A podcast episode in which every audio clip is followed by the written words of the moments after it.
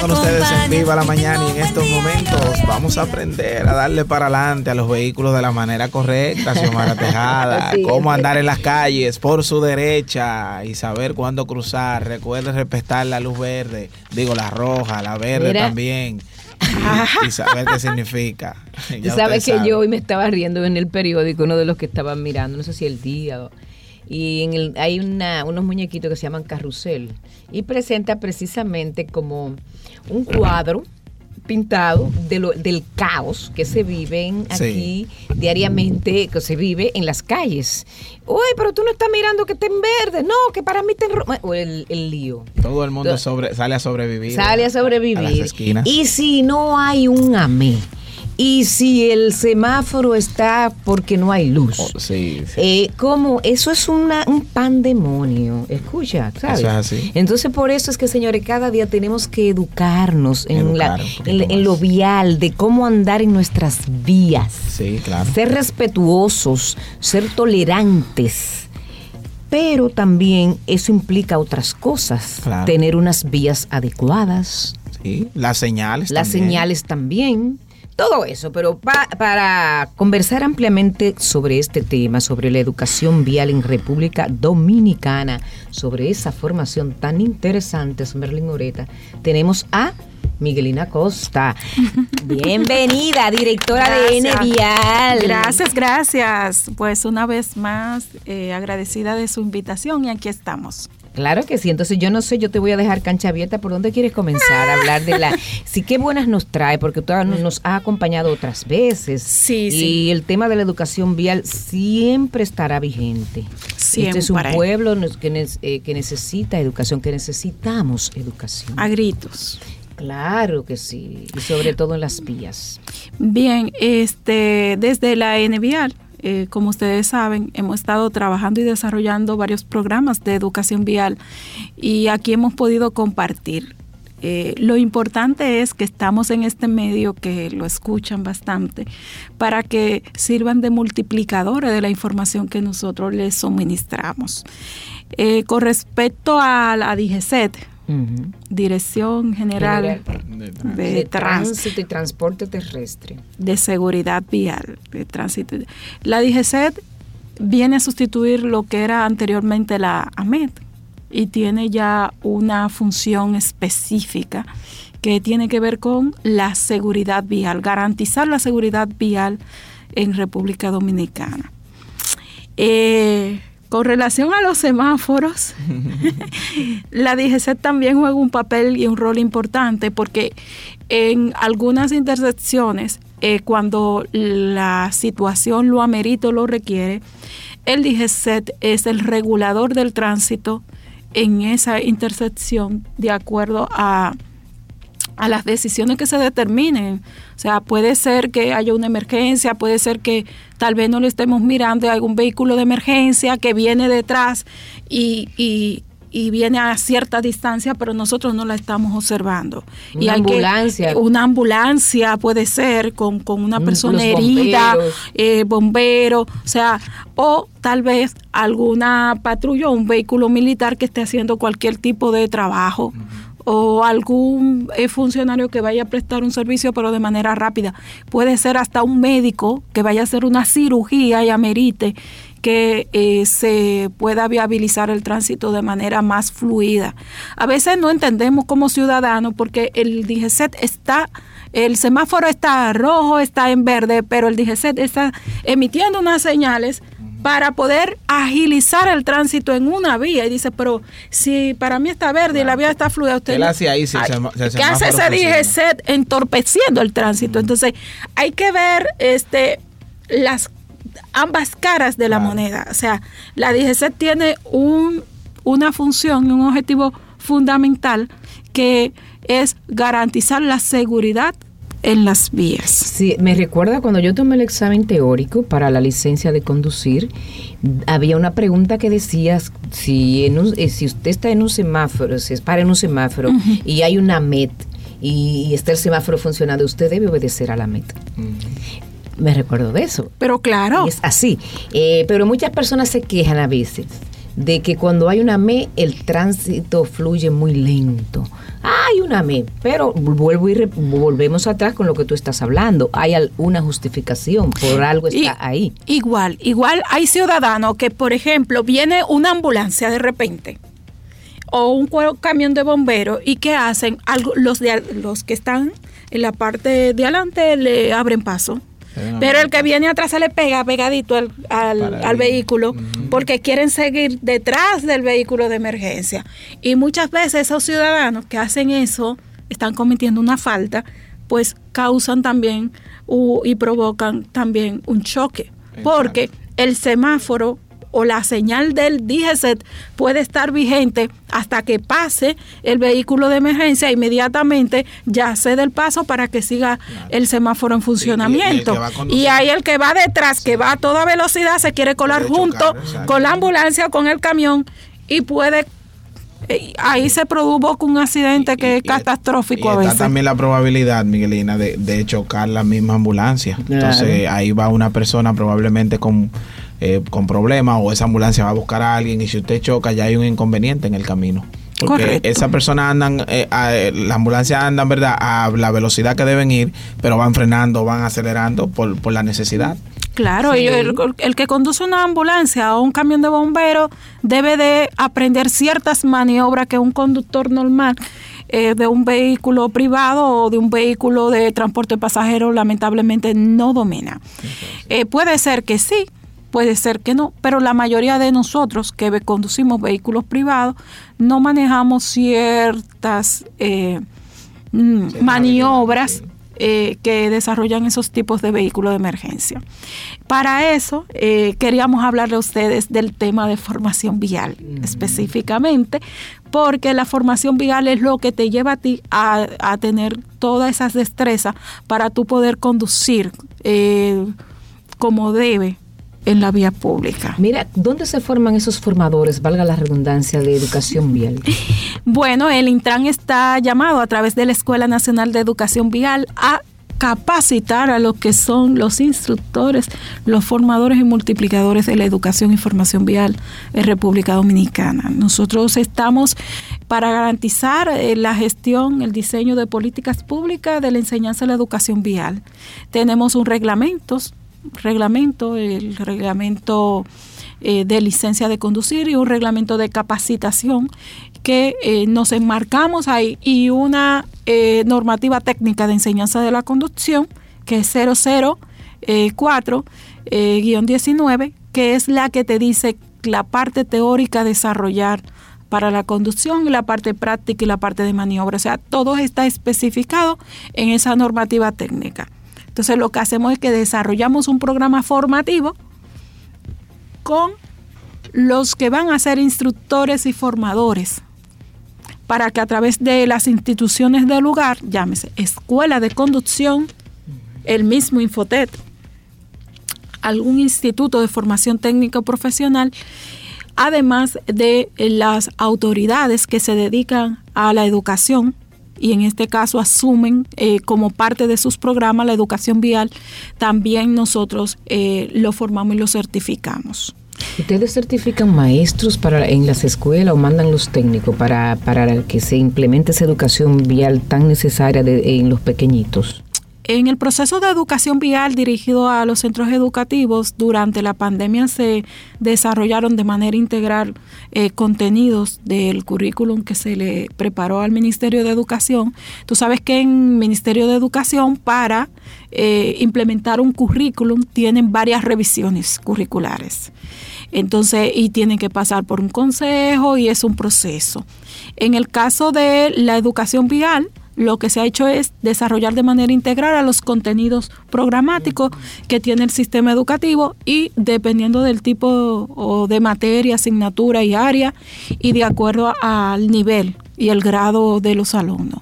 Con relación a los docentes, se han desarrollado algunas eh, talleres, charlas eh, de capacitación y se realizó un diplomado de educación vial eh, eh, entendemos que a partir de ahora pues vamos a abrir el abanico para que varias universidades pues puedan también desarrollar estos diplomados y llegar a mayor cantidad de personas posible. Bueno, ¿y qué tiempo dura ese diplomado? El diplomado tiene una cantidad de 85 horas clase, es semipresencial y tiene unos contenidos que van vinculados a la educación vial en la escuela. Qué interesante. hablábamos tras micrófono, Merlin, que hay 59 escuelas de que enseñan a guiar aquí. Ah, escuelas de conducción. En el país hay ciento casi 200 Pero ustedes tienen ya 59 que le han dado los cursos, que han tomado los cursos. Ah, eso sí. están en proceso. ¿Están en proceso o, ya, o, ya, lo tomaron? Ellos concluyeron el curso de educación y formación vial, tanto la parte teórico como práctica, y están en su etapa final de reconocimiento del Intran ya para su futura acreditación como escuela de conducción de manera formal. Sí, ya todas las escuelas deben estar acreditadas por el Intran. Todas las escuelas de República Dominicana deben de pasar y agotar un proceso de un levantamiento, inspección inicial de un programa de formación y luego entonces vuelven de nuevo a hacer el levantamiento para concluir el proceso ya no pueden estar en una sillita como hablábamos el otro día, ¿eh? ahí en el, en el estadio Quisqueya como una sillita. No, tiene que tener, tiene que tener su local tiene que tener su local, tiene que tener los vehículos para desarrollar la práctica, tiene que tener una demarcación de el círculo donde va a eh, desarrollar la práctica de la conducción, tiene que tener los materiales didácticos de enseñanza que va a utilizar, tienen que tener eh, un simulador o estar asociado un grupo de escuela donde puedan practicar en un simulador. O sea, tienen que tener todas las herramientas del lugar que cumpla con los requerimientos que tenemos en el reglamento de escuela de conducción del Intran. Y ahí yo, yo hablo siempre, una vez se tocó ese tema aquí también, cuando las personas van a iniciar ese, este proceso de aprender a guiar, sobre todo cuando van a una escuela, tú sabes, la primera práctica la gente se pone muy nerviosa. Sí. Y entonces ahí, muy nerviosa, no sabe a veces si va, va a frenar o va a acelerar. y hay que tratar eso también, la parte mental, la, la, la parte como lo emocional también. De ahí la importancia de que, de que si yo tengo mi hijo, mi hijo para sacar licencia, yo prefiero que agote un tiempo en una escuela de conducción y luego entonces pues vaya al proceso de adquisición de su licencia.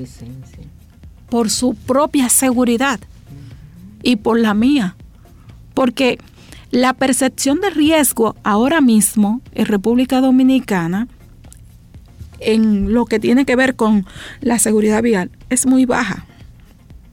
O sea, yo voy a las vías y yo entiendo, ok, hay multitud de accidentes, las estadísticas están muy altas, pero a mí tal vez no me va a pasar nada si estoy en la vía pública conduciendo. O sea, mi percepción del riesgo vial con respecto a mi persona es baja. Yo pienso a uno que uno no le va a pasar. No, a mí no, eso le pasó a él, pero a mí no me va a pasar. eso. Entonces, eso es como, como los niños pequeños. Los niños pequeños ven el fuego y van y quieren qué? Ponerle la mano al fuego. Pero ¿cómo el niño aprende a tener la percepción de que eso quema cuando se quemó? Cuando se quemó. Ah, pues yo me quemé. espérate, no lo voy a hacer. Pero no podemos como ciudadanos esperar que nos quememos para poder eh, tomar conciencia. Y, y el conocimiento eh, el conocimiento siempre da poder, el conocimiento. Claro. O sea, es necesario, es una inversión necesaria. Así, ah, que tengo que pagar tanto. o es necesario, no es un gasto, es una inversión. Hágase de cuenta, usted está invirtiendo para garantizar su vida en las vías públicas. Especialmente los motoristas que son mm. los que conducen motocicletas. Ah, esos muertos ahorita. y, son los más los más vulnerables, ¿verdad? Y, lo que la, tasa de accidentes es la más alta en ellos, en el país. Correcto. Son los que más deben educarse en ese sentido. Y déjame decirte que con el Infotet hemos estado trabajando muy de cerca con los programas formativos dirigidos a motociclistas y también a transporte de carga. Sabe que el transporte de carga y, la motociclista, porque la escuela de conducción mayormente se centran en el vehículo liviano que es el vehículo eh, que se utiliza de manera privada, el taxi, el, o sea, el de transporte, pero el carro. o el minibús pequeño menos de 12 pasajeros o, una eh, guaguita doble cabina. Sin embargo, el de transporte de carga, eh, que ya un transporte especializado y que requiere ciertas rigurosidad en, eh, para tú poderlo conducir y tiene que tener ciertos conocimientos, pues este tipo de transporte, pues junto al Infotec, pues elaboramos un programa de conducción profesional de transporte de carga y se está dando de manera gratuita. O sea, los que son dueños de empresas, que tienen eso, eso, tienen esos, camiones, eh, que tienen flotas de camiones, porque tienen una compañía y eso, tienen que pasar por ahí a coger ese curso. Pero claro, y esto va a garantizar que estos conductores pues puedan andar en las vías, pero ya tienen cierto conocimiento y destreza, porque tanto técnico como práctico se le está desarrollando. Bueno, señora, hay que cambiar mucho el chip, porque hay muchos de ellos que tienen años y años manejando con una cultura de que aquí todo se puede. Pero son pocos los conductores, eh, el, la cantidad de conductores de transporte de carga, de transporte pesado, son pocos. Y al ser pocos y ser mucha la demanda, pues cualquiera que aprende a conducir de manera empírica, pues toma el volante de un camión. Sin embargo, esto viene a corregir un mal que era necesario en un momento, pero que se va a regularizar con el proceso formativo. Así es, siempre, nunca es tarde para aprender. Mira, yo tengo un dato aquí que de acuerdo a la Organización Mundial de la Salud, los accidentes de tránsito son la segunda de las principales causas de muerte a nivel mundial entre personas de 5 a 29 años. La segunda. La segunda. En jóvenes. En jóvenes, pero te estoy hablando de 5 a 29 años. Son jóvenes, niños. Niños, estamos hablando, señores, de que eso afecta eh, la primera, la, la, el futuro de una nación, porque el futuro de una nación son los jóvenes. Nos quedaremos llenos de viejos. Entonces, por ahí es que hay que comenzar, por ahí la importancia de la educación temprana. Sí, a temprana desde pequeñitos. Correcto. Por ahí es que vamos, ¿verdad? Vamos bien. Vamos muy bien. Vamos muy bien. Vamos avanzados. es así. Mira, leí también en el periódico que ustedes eh, a los motoristas le, ay, tú sabes que ellos se están regularizando todos para poder andar en las calles. Esto para esto que tiene que ver con el plan de seguridad del gobierno que implementó el presidente Luis Abinader de, de una ciudadanía más segura. Eh, por esto tú te recuerdas de tantos atracos, tantas cosas que se veían y unos motoristas que a veces no eran, no estaban ni siquiera sindicalizados ni nada así y pasaron muchas cosas feas y aún pasan. ¿Le dieron una oportunidad bien los periódicos hoy? Sí. De que pueden durar un mes más para regularizarse. Se extendió el plazo hasta septiembre, así que tienen chance. Ahora bien, esta es la segunda prórroga que da. Que damos, o sea, la segunda prórroga es esta, esta no es la primera, la segunda prórroga. Entonces, hay que aprovechar la oportunidad, hay que registrarse, hay que andar en las reglas, hay que andar en orden.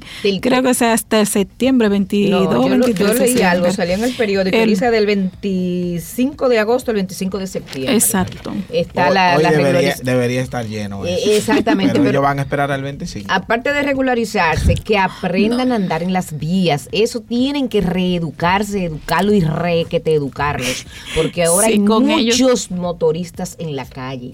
¿Cuánto delivery, señor? Y ellos te pasan, hacen gavela. Y a mí me pasan enfrente y se roban semáforo también en rojo. Nosotros estamos ahora trabajando con los programas de inducción dirigidos a los motociclistas y hay algunas paradas de motocicleta que se han estado regularizando y formalizando. Eh, los que son egresados de ese programa, es difícil que lo vea cometiendo una falta en las vías públicas.